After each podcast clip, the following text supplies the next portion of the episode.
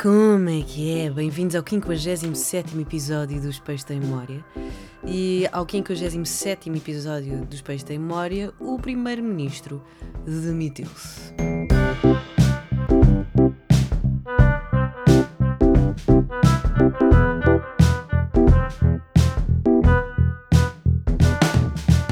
Pois é, eh, eu queria gravar este episódio um bocadinho mais cedo, mas depois pensei: olha, já que há escândalo, vamos esperar que o escândalo se confirme para que hum, possa ser um podcast atual e cheio de, de, coisas atuais que acontecem no mundo e na vida e em Portugal. E, e de repente ficámos sem Primeiro-Ministro, não é? Vamos esperar pelos próximos episódios e perceber como é que ou nos vamos tramar ainda mais ou vamos ficar melhores. Não sei bem. Enfim, Uh, hoje o episódio é uma mistela de coisas. Primeiro queria-vos contar sobre um sonho que tive uh, muito intenso. Eu costumo ter pesadelos, mas os meus pesadelos são um bocadinho aleatórios. Houve uma vez que eu tive um pesadelo horrível, em que eu sofri imenso e acordei a chorar, uh, porque um, muito rapidamente a minha irmã vinha de surpresa, a minha irmã estava a viajar há três meses por África e vinha de surpresa para os meus pais e eu tinha que ir buscar ao aeroporto.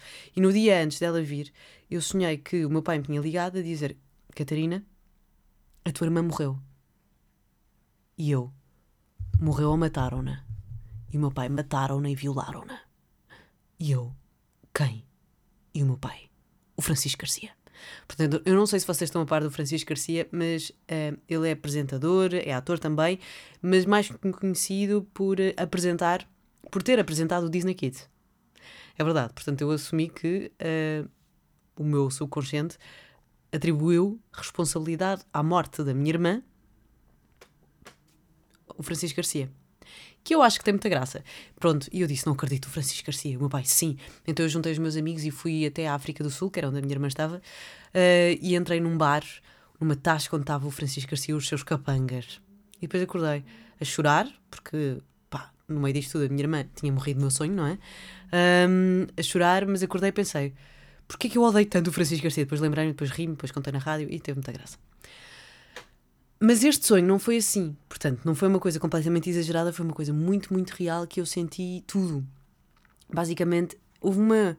Aquilo foi um storytelling, houve uma narrativa enorme. Eu estava com os meus amigos e não sei o quê. Depois eu e a Catarina Moreira, uh, que fez comigo a mesa redonda, uh, que é também minha amiga, uh, fomos, fomos convidados para ir a um programa de daytime, daqueles que têm bailarinas e pessoas a cozinhar e tudo.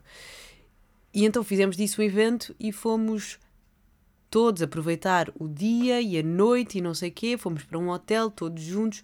Depois eles portaram-se bem da mal no hotel e estavam a mergulhar para o Rio Tejo. E eu estava a pensar que nojo, vocês têm que se portar bem. Portanto, foi mesmo, mesmo real, porque são coisas que eu diria que era tipo, bora não ir contra as regras, bora portar-nos bem. E depois eles, antes de nós irmos para o, o programa de daytime, foram lá os senhores do hotel dizer assim: Olha, uh, nós não uh, admitimos que estas pessoas estejam cá, porque vocês não nos avisaram, portanto eles têm que sair. E eu e a Catarina, eu na minha cabeça pensei, hum, eu bem sabia que isto ia acontecer, portanto vocês não podem quebrar regras. E eu e a Catarina lá fomos, era mais uma terceira pessoa, mas eu não me lembro quem que era. Fomos para a maquilhagem, arranjámos-nos e o, o programa aquilo era tipo numa casa. Subíamos umas escadinhas e as escadinhas era tipo uma espécie de T0, onde havia uma cozinha, um bar, nós estávamos encostadas ao bar, onde estava o resto do público, para entrar quando nos chamassem. Uma espécie de casa de Cristina, mas uma casa da Cristina de facto, que era uma casa.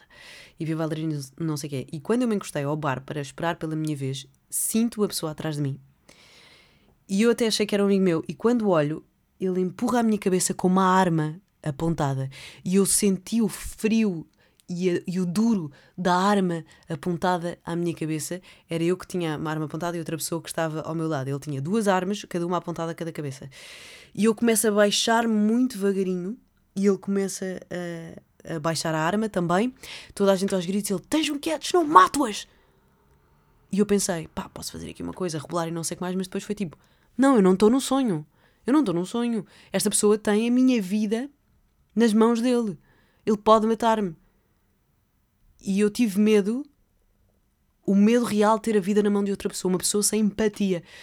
Um, e, e, quando eu me baixei estava a pensar, tipo, como é que eu vou escapar desta? Tipo, eu não me vou conseguir escapar desta, não me vou conseguir escapar desta. Acordei. E fiquei mesmo tipo, ah, porra, que intenso. Tipo, foi só medo. Não, não eu não estava triste, não, não, não estava nada. Eu estava com, com medo. E é super estranho, porque eu normalmente eu não costumo sonhar este tipo de coisas. Sonho coisas mais tristes, mortes de familiares. Uh, sonho coisas mais surreais e, e que me deixam muito estressada, mas nunca uma coisa tão real. E depois comecei a pensar: será que quando sonhamos uh, somos nós a irmos para os planetas alternativos e para os universos alternativos e quando e eu morri num desses, uh, num desses universos alternativos, porque a minha vida realmente levou-me a um sítio desses e agora acordo como se tivesse aberto outro universo alternativo e estou, ou um paralelo, não sei, e estou a viver uma vida que noutro já não existe? Não tenho resposta para isto. Isto foi só um pensamento enquanto voltava a adormecer. Que voltei a adormecer e voltei a dormir muito bem. Mas. Mas a verdade é que depois de uma pandemia, depois de uma guerra, Ucrânia, Rússia, agora vem outra. Outra não é que essa já não existisse, mas veio tornou-se mais próxima, não é? Portanto, pandemia, mais guerra, mais guerra, mais a não aceitação de toda a gente neste planeta Terra, porque há pessoas que não suportam esta nova uh, forma de se ver outras pessoas e e temos pessoas, uh, pessoas a discutir que algumas não têm direito a serem quem são, não sei quê, não sei que mais, uh, mais alterações climáticas e a luz ao fundo do túnel começar a ficar cada vez mais longe, é normal que isso nos cause algum tipo de stress. Não é normal eu ter acesso a armas e a pessoas feridas e mortas todos os dias, quando isso não faz parte do meu dia a dia, felizmente. Não é não é que não seja normal, porque normal é uma coisa que, respeite, que se repete muitas vezes, não quer dizer que seja correto. Uh, mas o meu cérebro não está, o meu e o toda a gente, não está preparado para, para isso. E começa a ficar com defesas para coisas que não existem na nossa realidade. Portanto, há estímulos de stress que neste momento só nos causam ansiedade.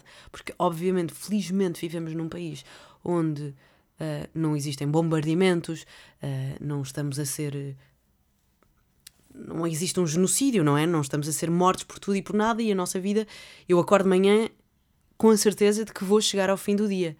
Se calhar isto é que foge da regra, isto é que não é normal.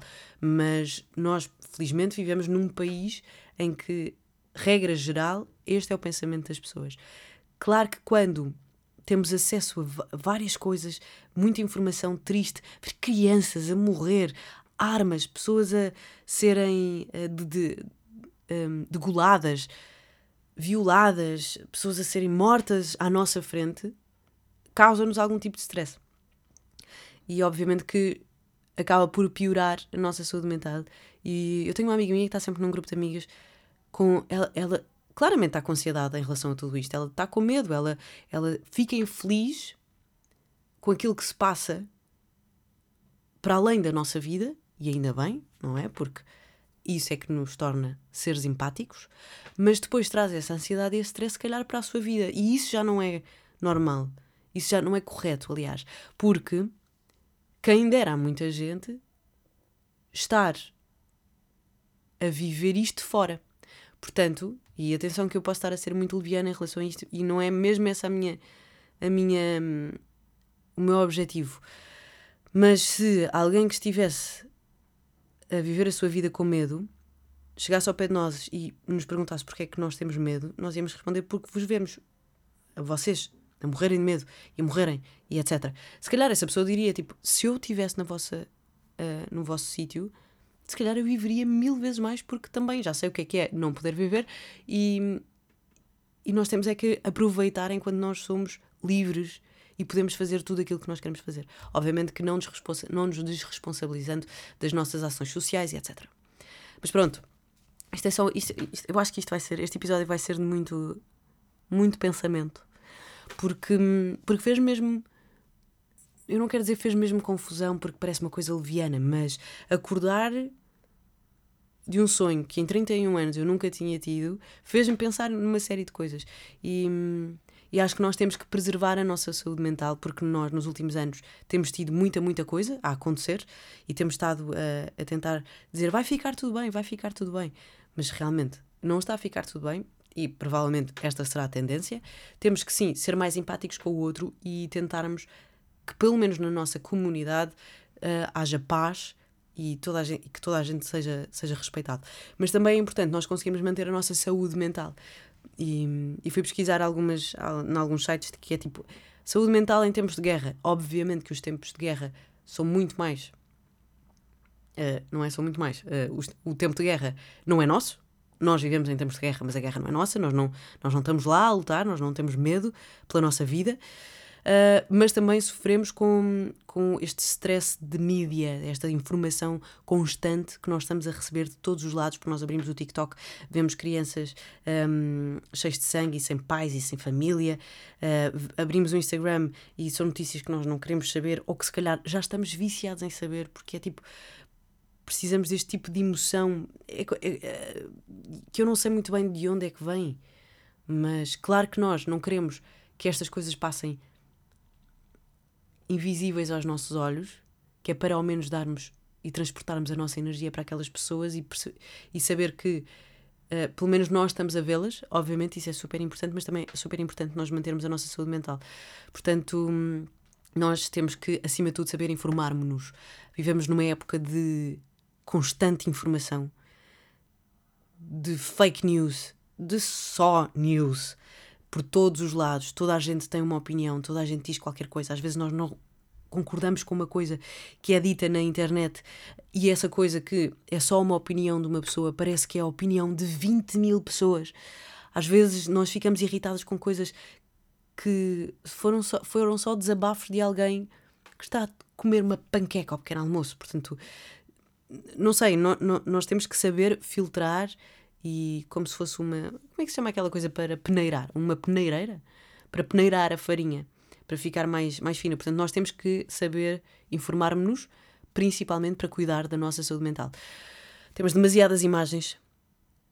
Muitas dessas imagens, e eu vou ao Google News todos os dias de, de manhã, e muitas das, das imagens que nós vemos são falsas, são de outros momentos, são de outros sítios, de coisas que são descontextualizadas e que realmente não são nada de mal, mas acabam por ser, ah, isto faz parte deste bombardeio, não sei o que, não sei o que mais. Não, isto foi só um festival e estavam a mandar foguetes, imaginem.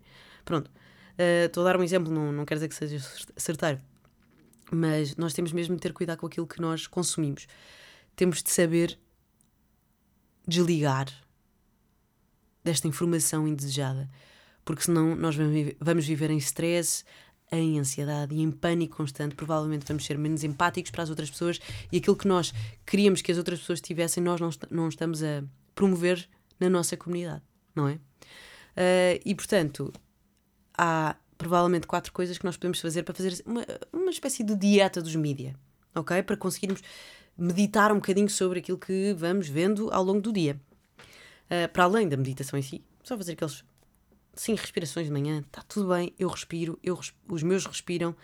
Neste momento, neste espaço-tempo, não está nada a acontecer. Neste sítio onde eu estou fisicamente, não está nada a acontecer. Portanto, eu vou transportar o, a, minha, o meu, a minha cabeça para um sítio também de paz. Limitar acesso, o acesso às notícias. Uh, Acho que faz sentido seguir órgãos de comunicação confiáveis e não sensacionalistas.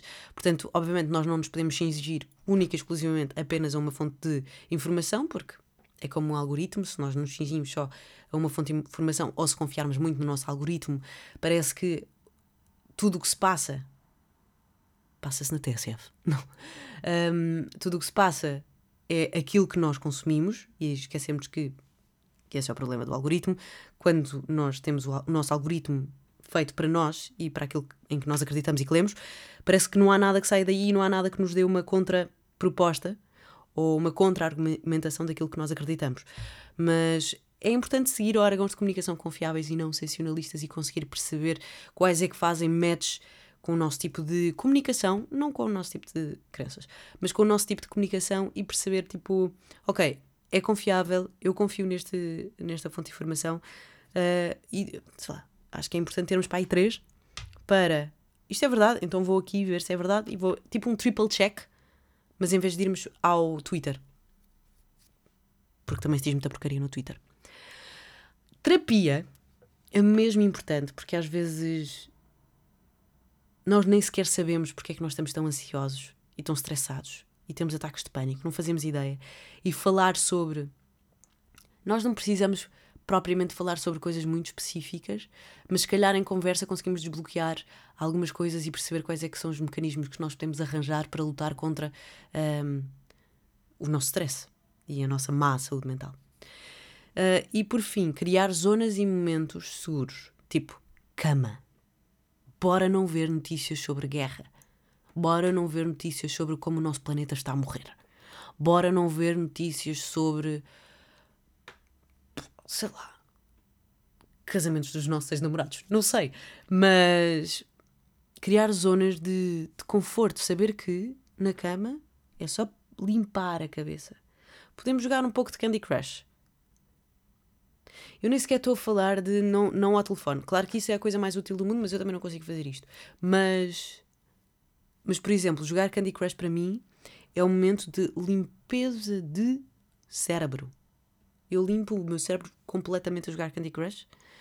Um, e, muita atenção, estou no nível 4000. Cheguei ontem ao nível 4000 do Candy Crush. Eu jogo Candy Crush há tanto tempo que nem a explicar. Eu não, eu não consigo largar simplesmente porque já faz parte de meio da minha personalidade, meio da minha família. Acompanhou-me durante tanto tempo na minha vida. Um, eu acho que comecei a jogar Candy Crush na faculdade. E, e pronto, 10 anos depois, que foi quando eu entrei na faculdade, não quando saí. Foi quando saí também. Não, eu saí em 2014 porque eu fiz mais um ano.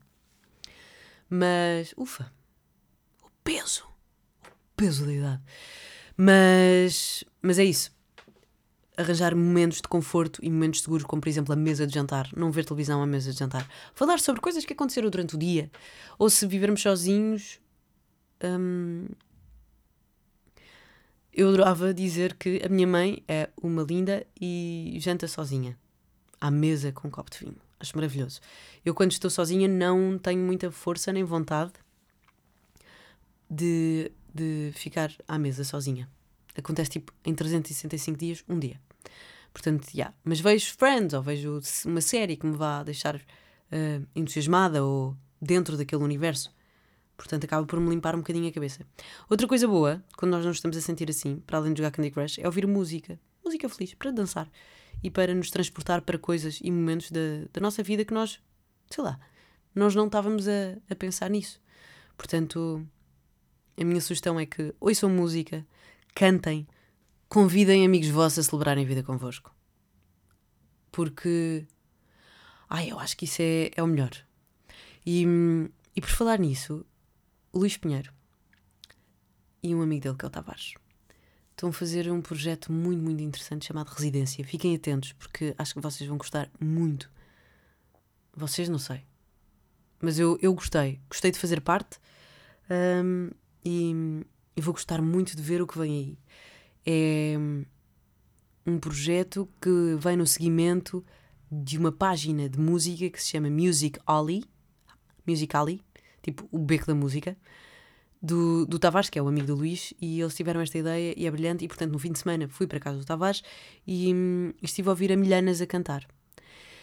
E deixem-me que vos diga que estou completamente apaixonada pela Milhanas, porque a voz daquela mulher é inacreditável. O pianista, que eu agora não me lembro do nome, eu acho que era Manel, mas podem ouvi-lo às 10h30, quinta-feira, na fábrica do Braço Prata. Sempre, a tocar jazz. E, e eu adorei, adorei ouvir e tive aquele momento de ah pá, que sorte que a minha vida me trouxe até aqui. Que sorte de eu poder estar a assistir a este, a este momento, porque, ai, não sei, deu-me. Fiquei quentinha. E por falar sobre o facto de às vezes nós não conseguirmos estar felizes, porque, embora esteja tudo bem na nossa vida, na vida dos. Não sei se vocês ouviram. Mas. Estão a ouvir? Eu não sei o que é que isto é, às vezes parecem tiros. Três tiros de seguida. Mas Mas depois ninguém liga nenhuma. Vivo à frente de uma, de uma esquadra de, de, de polícia e pá, e a polícia nunca sai para ver o que é que são estes barulhos. Mas uh, o que é que são estes barulhos? Exatamente porque é assim que se fala. Mas os pássaros voam todos. Eu não sei se, se conseguem ouvir. Mas. Malta. Ah, espero que vocês estejam a ouvir, senão só parece maluca. Mas pronto, a Milhanas tem uma música que fala exatamente sobre o facto de como é que nós podemos estar bem quando à nossa volta tudo está mal. E hum, chama-se Sam e está no, na playlist dos peixes. Mas se puderem, ouçam o álbum da Milhanas, chama-se Sombra a Sombra, acho eu, de Sombra a Sombra. E ela tem uma voz maravilhosa, um controle da voz lindo e, e transmite mesmo emoções quando canta. Dá significado às palavras. É inacreditável. Estou mesmo, mesmo muito fã. Mas pronto, uh, esta música, a Sam, fala sobre isso. Como é que é possível sermos sãos neste, neste mundo. Mas pronto, por outro lado, há coisas que estão a mudar. E ontem estava a ler uma notícia sobre os Simpsons e, e a cena, a mudança é mesmo saudável porque, e eu guardei aqui a cena do, dos, dos Simpsons, depois de 34 anos, Homer Simpson começou a controlar, a controlar melhor, controlar, a controlar melhor as suas tendências violências de violência doméstica, deixando de estrangular o Bart Simpson. É verdade, portanto, uh, no 35 tempo, uh, no 30, na 35 temporada da série, eu estou a ler aqui numa notícia, Homer revelou que é um homem mudado porque recebe um elogio sobre o seu aperto de mão e diz assim: Vês, Marge, estrangular o, o, o Bart, o rapaz compensou. Ah, estou a brincar, eu já não faço isso. E a verdade é que eu não fazia ideia, mas deixou de estrangular o Bart na, na 31 temporada, tipo entre 2019 e 2020. E e isso é fixe, há mudança a acontecer. E a mudança é mesmo, mesmo importante porque a estagnação provoca a morte. E é só pensar na natureza. Nós temos que, às vezes, mudar a nossa opinião, porque senão não evoluímos. Temos que uh, mudar de governo, porque às vezes tem de ser. Uh, mas pensem na natureza, a mudança de pelo é mesmo importante, a mudança das estações é mesmo, mesmo importante dá para perceber agora com as alterações climáticas. Estas alterações estão a fazer uma série de mudanças que estavam equilibradas com as nossas estações. Um, a evolução, a mudança das espécies para se adaptarem a certos uh, ambientes, até a mudança da hora foi necessária para não, não entrarmos em estagnação e para não morrermos, não é? E, e como é que vocês estão a lidar já agora com a mudança da hora? Eu gosto. Pá, eu não gosto. Eu na verdade não gosto. Mas uh, acho que é das noites que mais compensam em sair. E é o único dia do ano, e se vocês pensarem assim, até ficam tipo, ok, que dura 25 horas. Porque às vezes nós dizemos assim, ai, quem me dera que este dia tivesse só mais uma hora. Acontece que no último domingo de outubro tem. E hum, isso é engraçado pensar nisso. E eu não sei se vocês lidam bem com esta mudança de hora ou não. É uma seca, eu saio às 8 da noite e começo a fazer o programa às 5 da tarde, às 5 da tarde, e ainda estamos no início de novembro. É de noite. Começa a ser muito de noite. Uh, mas pronto, não é. Não, não, me chateia. Chateava mais quando eu saía às 5 da tarde de casa, de casa do trabalho, e tinha que vir passear a Japa e era mesmo, mesmo de noite e eu não, eu não, não conseguia pôr lá a correr. Agora consigo para lá correr durante o dia, pronto. E à noite vai, vai só aquele passeio, passeio de cão de cidade à volta do, do quarteirão. Mas sabem o que é que mudou a hora? Depois, entretanto, comecei a pensar nisso e fui pesquisar. Quem mudou a hora foi. Não, não foi. Mas a primeira pessoa a falar sobre isso foi Benjamin Franklin no século XVIII. Não é incrível? Ele escreveu um ensaio sobre a poupança da luz solar e publicou num jornal em Paris, estava a viver em França nessa altura, a falar sobre uh, como é que nós podíamos poupar e aproveitar a luz solar de forma a poupar velas. Inteligente. Depois nunca mais falou sobre isso e depois, no século XX, William Willett escreveu também um, um artigo chamado Desperdício da Luz Solar e, e falava, e o, o, o, o princípio era exatamente... Minha cadela. O princípio era exatamente esse: poupar combustível. E como sempre, Só quando foi realmente necessário é que nós pusemos em prática. Foi em 1916, a meio da Primeira Guerra Mundial, a Alemanha mudou a hora para quê? Para poupar combustível. Mas para quê? Porque precisava do combustível para a guerra. É verdade. Portanto, sim, primeiro foi a Alemanha, a Áustria, depois uma que se espalhou pela Europa, não sei se espalhou por mais países ou não nessa altura, mas pá, Portugal, eu acho isto delicioso. Portugal gostou tanto desta mudança de hora que, que continuou com, com o horário de verão. E há. No século, na, na década de 20, Portugal houve, tipo, houve 5 ou 6 anos que Portugal pensou: e ah, não, o horário de verão é muito mais visto que o horário de inverno, portanto nós, nunca, nós vamos ficar nesta hora. Desculpem, lamento imenso. eu acho isto delicioso. E depois, mais tarde, eu não fazia ideia, eu vi isto no DN, no Diário de Notícias. Na, na década de 90, houve anos em que Portugal adiantou a hora, a hora duas horas. Tipo, foi tipo, ah, uma hora não chega, nós queremos mais horas. Portanto, às 11 da noite nós estávamos meio na, na Dinamarca. Às 11 da noite era, era dia ainda, ainda estava lusco-fusco. E, e pronto. E acho que foi ali por volta de 1975, meio que. Porque eu, entretanto, li isto noutro, noutro site, que por volta de 1974, 75, houve uma regra geral para todos, mas depois nos anos 90 Portugal foi tipo: com licença, sem ninguém ver, vou aumentar mais uma hora daquela que é suposto. Mas eu acho isto delicioso. Enfim, coisas boas da semana. Ai, antes de irmos às coisas boas da semana, como é que está a nossa festa? Já convidaram todas as pessoas? Eu já falei com alguns amigos meus, ainda não enviei os convites oficiais. pois é, peço desculpa. Desta vez fui eu que falhei. Mas, mas vou tratar disso hoje. Mas pronto, espero que vocês já tenham envi enviado o save the date para os vossos convidados. E depois de decidir a data, depois de decidir os convidados, agora é começar a traçar um plano perceber como é que a festa se vai encaixar. Eu pensei em vamos celebrar um evento sem razão nenhuma. Este é o contexto da minha festa. Podia ser o meu aniversário, mas pronto. Também não quero que as pessoas achem mesmo que me cantem os parabéns em novembro, não faz sentido na minha cabeça. Mas sim, celebrar um evento completamente aleatório, completamente sem significado nenhum. Portanto, temos de traçar um plano para a festa, contexto, o que é que vai ser preciso comprar? Comida, bebidas, só comida, só bebidas. Um, vamos fazer esta lista e falamos para a semana, ok?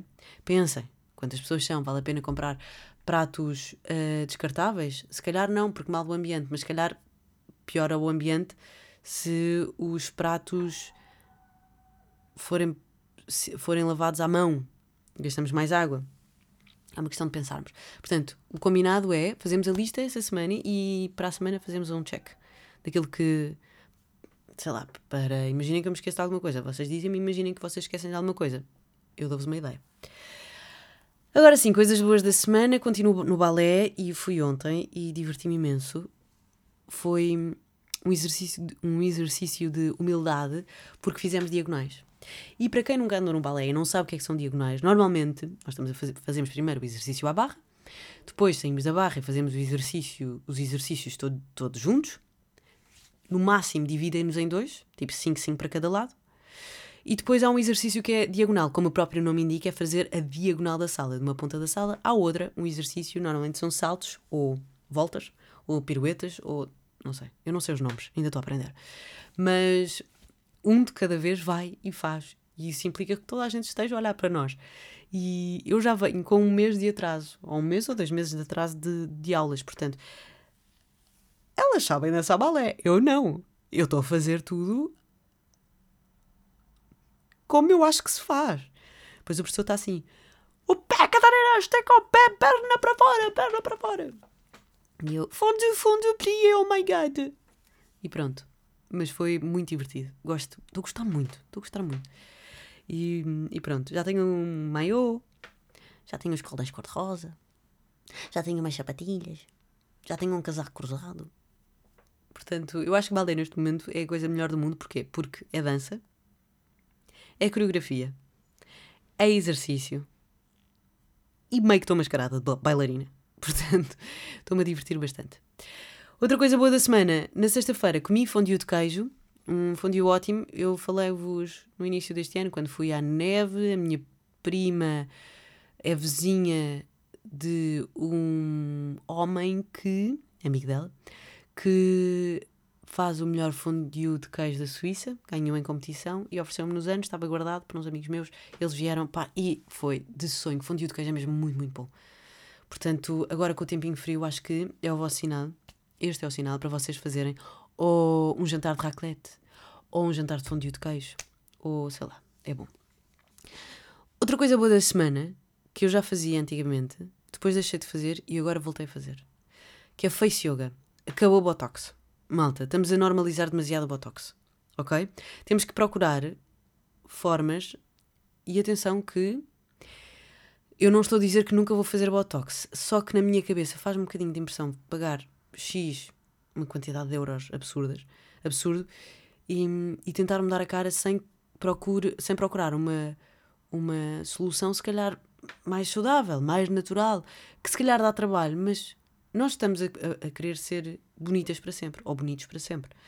Portanto, essa coisa tem que custar. E não pode ser só custar dinheiro. Porque senão acabamos por tirar significado à coisa. Não sei.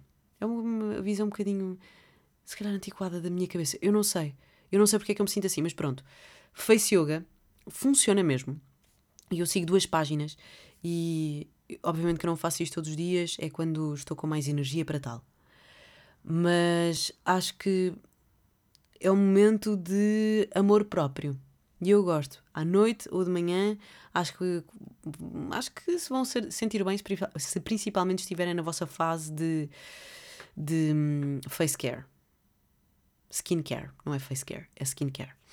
Uma das páginas chama-se All You Can Face e a outra Anastácia Beauty Fascia. Anastácia com S sempre, Beauty Fascia. S-C-I-A, Fascia.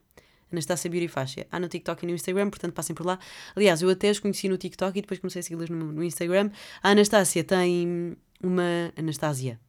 A Anastácia tem uh, nos pins, naqueles posts que estão presos, como um pionés, no início da sua página, tipo um, uma coisa de 10 minutos para, para tratar da, da cara e fazer uma espécie de face yoga para dar mais elasticidade à pele e levantar mais a pele, fazer uma espécie de lifting caseiro. Portanto, sim, façam isso. E sejam felizes, tomem conta da vossa cara, da vossa saúde. Até porque vão gostar mais. Vão, a partir do momento em que tratam mais de vocês, gostam mais de vocês, não é? Portanto, eu acho que vão gostar mais de vocês se fizerem face yoga. Eu adoro fazer e sinto-me. Sinto-me. Uh, cuidadora. Sinto-me jardineira da minha flor. Sinto que sou responsável pela minha pele. Sinto que tenho tudo sob controle. E sinto muitas coisas. Portanto, é isto. Espero que estejam bem. Vou daqui a dois dias para Londres. Vou ao concerto de Little Sims. Depois falarei sobre isso, de certeza. E olha que coincidência. Depois do concerto, depois não, no concerto Little Sims, no concerto não, em Londres, Uh, para além de eu ir a Londres ver o concerto de Little Sims, acontece que Londres agora tem uma exposição dos 100 anos da Disney. Quem é que vai lá? Eu. Portanto, hum, para a semana terei coisas para contar.